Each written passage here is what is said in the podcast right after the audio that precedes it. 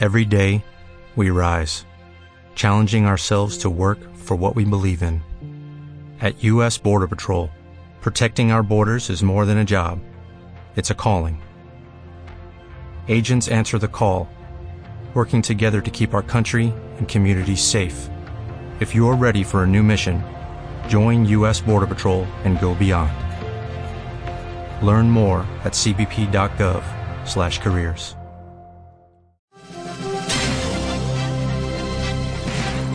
Me gusta el cine.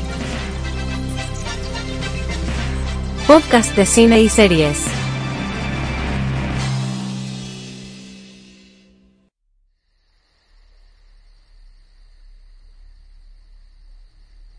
Hola, ¿cómo están? Soy Patricio y les doy la bienvenida a este, el programa número 37 de Me Gusta el Cine, la segunda parte del especial dedicado a Twin Peaks, la serie televisiva creada por David Lynch y Mark Frost, estrenada el año 1990 y que concluyó con una gloriosa tercera temporada hace poquito, el año 2017. Antes de entrar en terreno, debo señalar que en el programa anterior dije que era bien complicado encontrar las dos primeras temporadas de la serie y que actualmente solo estaban disponibles, por lo menos en Latinoamérica, eh, a través del streaming de Paramount. Pero estaba bien equivocado porque después de una rápida búsqueda por internet encontré una edición llamada The Complete Mystery que tiene las dos primeras temporadas y además la película Fuego Camina conmigo y una cantidad industrial de material extra que he estado viendo y que ha acrecentado aún más mi aprecio, mi respeto y mi cariño por esta serie. Y viendo estos extras, eh, hay cosas, y recordé algunas cosas, que me salté en el podcast anterior y que no mencioné. Como por ejemplo, el tema del piloto de la serie. Eh, como ustedes saben, los pilotos son estos programas o, estos eh, podemos decir, películas de larga duración que sirven como el puntapié inicial para una serie. Eh, sin embargo, la mayoría de los pilotos terminan en nada. La mayoría de los pilotos no se transforman en series. Recordemos el diálogo de Uma Thurman en Pulp Fiction, donde explicaba esta situación. La mayoría de los pilotos se transforman en nada y muchos de ellos, para no perder la plata, las cadenas televisivas los transmiten como películas como eventos especiales de una noche, ¿cierto? Pero para eso estos pilotos tienen que tener un cierre definitivo, tienen que ser autoconclusivos. Y en ese marco, ABC, la cadena que transmitió las primeras temporadas de Twin Peaks, le pidió a David Lynch que eh, trabajara un final para ese piloto, un cierre, una conclusión. Eh, y finalmente trabajó ese final, eh, y lo incluyó en el piloto transformándolo en una película que también se vio bastante en Europa.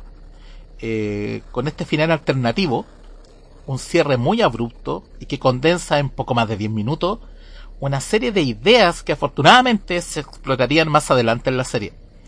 Por ejemplo, en este cierre, en este final del piloto alternativo, vemos por primera vez a la sala roja de la logia oscura, este salón con cortinas rojas, con el piso con baldosas blanco y negro, que, se convirtió eh, en un icono de la serie y un lugar que servía como conexión entre varias realidades o varios mundos. Eh, en esta escena, en este, en este lugar, en, este final alternativo, vemos a Dave Cooper, más viejo, y a Laura Palmer contándole su máximo secreto al oído mientras el enano baila al ritmo de una tonada de jazz. Eh, iconografía que se transformaría en, como ya dije, en marca distintiva de la serie. También escuchamos en este final alternativo por primera vez la frase no volveremos a ver en 25 años. Eh, afortunadamente el piloto se transformó en serie y una serie que funcionó muy bien como ya hemos estado conversando desde el podcast anterior hasta que la ABC obligó a David Lynch a develar quién era el asesino de Laura Palmer y se fue todo al carajo. Su padre, Leland Palmer, era el asesino, poseído por una entidad maligna llamada Bob, que también aparece por primera vez en este final alternativo del piloto. Después de este suceso, volvemos a hablar de la serie ya. Eh, después de este suceso que ocurrió en el capítulo 6 o 7 de la segunda temporada, eh, se produce un vacío creativo que duró varios episodios y que derivó en la pérdida de audiencia. El tono de la historia recién se retomó faltando algunos episodios para el final. Y si hay algo, y esto lo, me queda más que claro viendo el material extra de, esta colección que, les comentaba antes, eh, todos los actores, los directores que participaron del proyecto, están de acuerdo en algo. No era necesario saber quién mató a Laura Palmer, al menos no tan pronto.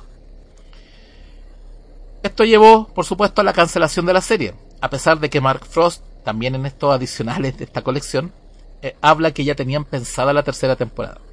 Sin embargo, trabajaron el último capítulo de la segunda temporada, del que ya hablamos en el podcast anterior, como un final. Eh, y a pesar de que David Lynch y Mark Frost eh, comenzaron a trabajar en sus propios proyectos, lo cierto es que nunca se olvidaron de Twin Peaks, probablemente por todo el potencial y todas las historias que quedaban por contar.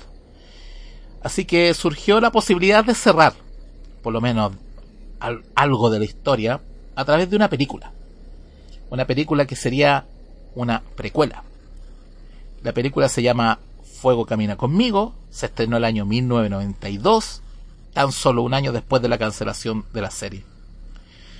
Fuego Camina conmigo es una precuela que nos relata la última semana de vida de Laura Palmer y se dedica a mostrarnos la dualidad de Laura Palmer. Una chica dulce que tiene un lado oscuro. Eh, la chica ideal que por la noche se desata y que muestra su cara menos luminosa. Eh, su padre Lilian Palmer tiene por supuesto un rol importante en la historia, entendiendo que finalmente él es quien la asesina, por lo menos en este mundo físico, en el mundo espiritual, bueno, es otra historia. El guion de la película es súper duro, la película es muy dura y muy explícita a diferencia de lo que era la serie, que era más de insinuar. Fuego Camina conmigo fue rechazada ampliamente tanto por el público como por la crítica. La historia dice que en el Festival de Cannes, donde se exhibió por primera vez, fue abucheada por el público, lo que significó además un golpe bien duro para David Lynch, ya a esta altura acostumbrado a los aplausos más que a las pifias. Eh, lo cierto es que este tono más explícito y violento no fue muy valorado en la época, a pesar de que hoy Fuego, Fuego Camina conmigo es una película de culto y bastante valorada por su propuesta.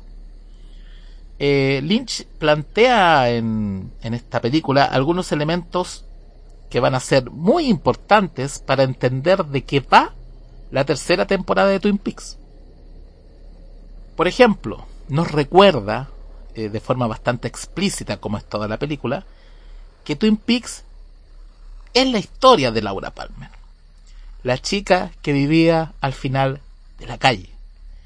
Y es acá en donde comenzamos a preguntarnos realmente de qué va Twin Peaks. ¿Es acaso una historia de abuso? ¿Es una historia de pedofilia? ¿Es una historia de violencia doméstica? ¿Este es un mundo real? ¿Es un sueño?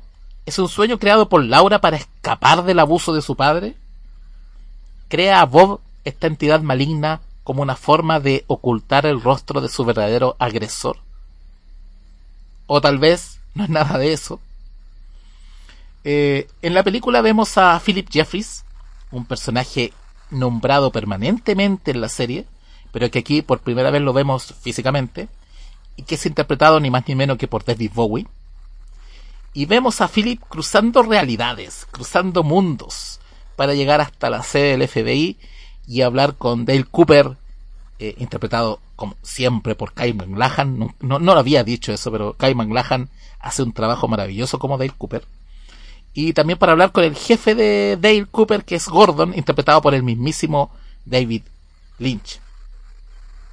Este, esta, forma, esto de, traspasar realidades, va a ser importantísimo, como ya dije, para, para lo que es la tercera temporada, que se estrenó el año 2017 a través de la cadena Showtime.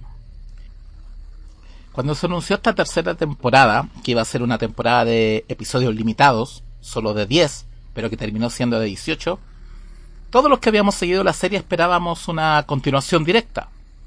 Eh, habían quedado algunos cabos sueltos y todos queríamos saber qué había pasado con Dale Cooper, qué había pasado con Annie, su interés amoroso, que lo estaba pasando bastante mal al final de la segunda temporada, qué pasó con Audrey, que se vio envuelta en, en una explosión, había muerto, estaba viva. Eh, queríamos saber qué había pasado. Eh, sin embargo, lo que nos entrega David Lynch eh, es mucho más interesante que una simple secuela. Es una exploración de universo y personajes tan completa como compleja. Creo que en este punto tratar de explicar de qué trata Twin Peaks no tiene mucho sentido, es un ejercicio un tanto inútil. Porque Lynch, al igual que otros grandes realizadores como Stanley Kubrick, no se interesa mayormente por entregar una obra hecha para ser comprendida y cerrada una vez que termina y que aparecen los créditos. Por el contrario, están hechas para desafiar al espectador. Eh, existen tantas interpretaciones de Twin Peaks como espectadores vieron Twin Peaks. Existe consenso, en todo caso, de que Twin Peaks es la historia de tres mundos que se superponen permanentemente. Está el universo de Twin Peaks, está el universo de las logias blanca y negra, que es un mundo aparte, que se conectan a través de este salón con las cortinas rojas. Y también está eh, nuestra realidad, que también funciona como un mundo aparte, ¿ya? En donde estamos nosotros como espectadores viendo la serie. Es esta ambigüedad la que le permite a David Lynch sacar lo mejor de sí como narrador y director. Esta tercera temporada se parece mucho al trabajo que llevó a cabo el director en Mulholland Drive, del 2001, en donde incluso usa iconografía de Twin Peaks, ya que en una escena podemos ver claramente la entrada al salón de la logia oscura, de la logia negra, y es, muy evidente. es más que un guiño, yo creo. Es también de nuevo una superposición de mundos. Mulholland Drive nos habla de una aspirante actriz que al parecer vive atrapada en dos mundos, o entre dos mundos. En uno eh, vive una vida soñada, eh, muy onírica, en que todo es muy hermoso, es todo muy positivo. Y por otro lado, eh, la vemos luchar contra sus adicciones, la pobreza, la adversidad. Ambos mundos se superponen constantemente y por supuesto Lynch en ningún momento da pistas de cuándo empieza uno y termina el otro. Cuando la, si ella, si es que ella está soñando, en qué momento despierta o sigue soñando. Lynch jamás explica eso en Mulholland Drive y menos lo va a explicar en Twin Peaks. En esta tercera temporada, eh, el director juega de nuevo con esa idea permanentemente. Personajes, arcos completos se desarrollan en sus propias realidades, con algunos personajes que pasan de una a otra muchas veces sin darse cuenta. Por ejemplo, y volvemos al caso de Audrey Horn, podemos interpretar que este personaje eh, no sabe en qué realidad vive, porque busca incesantemente a un exnovio que en realidad no existe.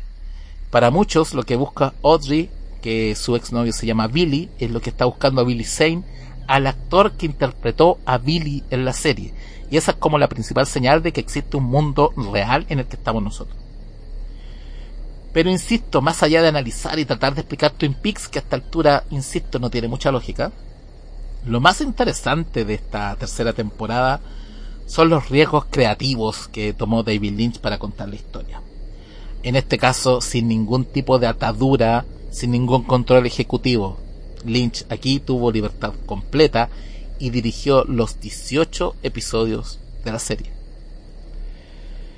Creo que podemos condensar la apuesta de David Lynch de esta temporada de Twin Peaks eh, con lo que ocurre o lo que podemos ver en el capítulo 8, titulado El origen del mal. En este capítulo se relatan dos cosas. Eh, primero, eh, cómo nace la maldad, en dónde nace, por qué nace, y cuál es el rol que juega Laura Palmer en esta historia y por qué Laura Palmer tiene que ser salvada un elemento narrativo que toma mucha, mucha importancia al final de la serie. Pero esto lo cuenta en abstracto, casi sin diálogos, eh, con imágenes conceptuales, con sonidos perturbadores muchas veces, con conceptualizaciones, como ya dije, con un blanco y negro brutal que de repente eh, parece una película de horror, de pesadilla, que solo se ve alterado cuando aparece una semilla dorada llena de luz que en el futuro, o en la representación de lo que en el futuro será Laura Palmer. Philip Jeffries, por ejemplo, el personaje que hizo David Bowie en la película, aquí es representado como una tetera gigante que se comunica a través del vapor. De ese nivel de abstracto estamos hablando. ¿Es fácil ver Twin Peaks? ¿Es fácil comprenderla? Para nada. Tiene muchas capas, es muy conceptual, es casi una pieza de museo. Eh, pero tampoco podemos negar que es una verdadera maravilla. Yo al menos no podía creer lo que estaba viendo cuando, cuando estaba eh, presenciando este capítulo 8, porque creo que es el más representativo de lo que quiso hacer Lynch eh, en esta temporada. Es ahora, toda esa hora que corresponde al capítulo 8 es sin duda lo más osado jamás presentado desde el punto de vista narrativo de una obra audiovisual en la pantalla chica. Y si me apuro un poco, es lo más osado visto desde el viaje espacio-temporal que nos presentó Stanley Kubrick en 2001. Con esta tercera temporada Lynch cierra los arcos argumentales pero de la forma que él quiere, y como él lo siente. Ojo, los que buscan un cierre satisfactorio probablemente no lo van a encontrar. ¿Y que entendemos por cierre satisfactorio? Un cierre que se entienda y que cierre eh, todos los arcos o los supuestos eh, cabos sueltos de la historia.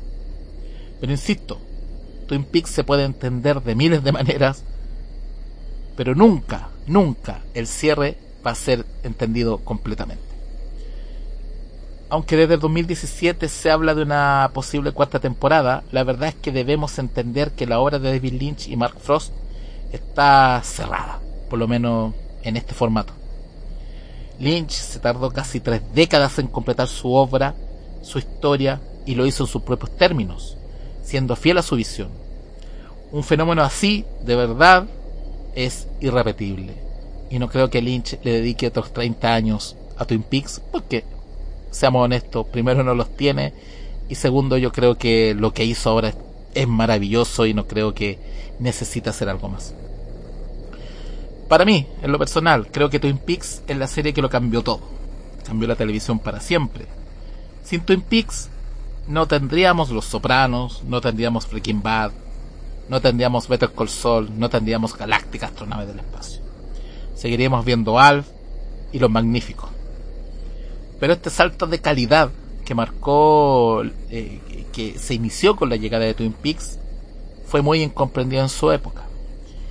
Y hoy es más valorado que nunca, más allá de que definitivamente entendamos o no la historia final de Twin Peaks.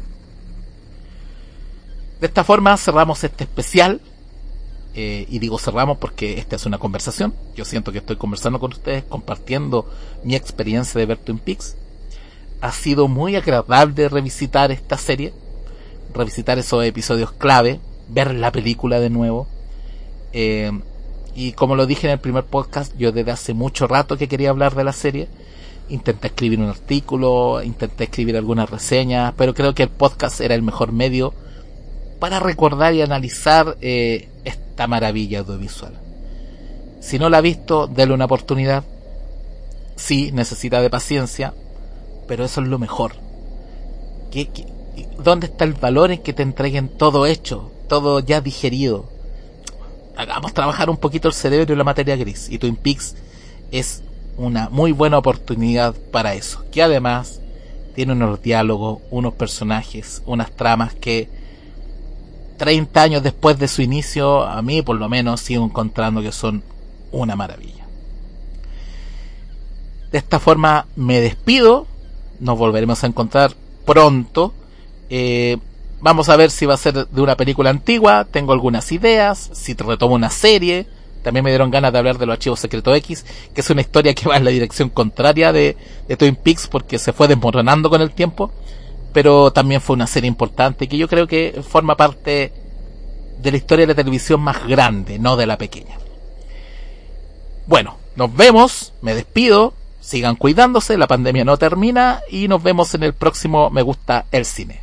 Chao, que estén bien.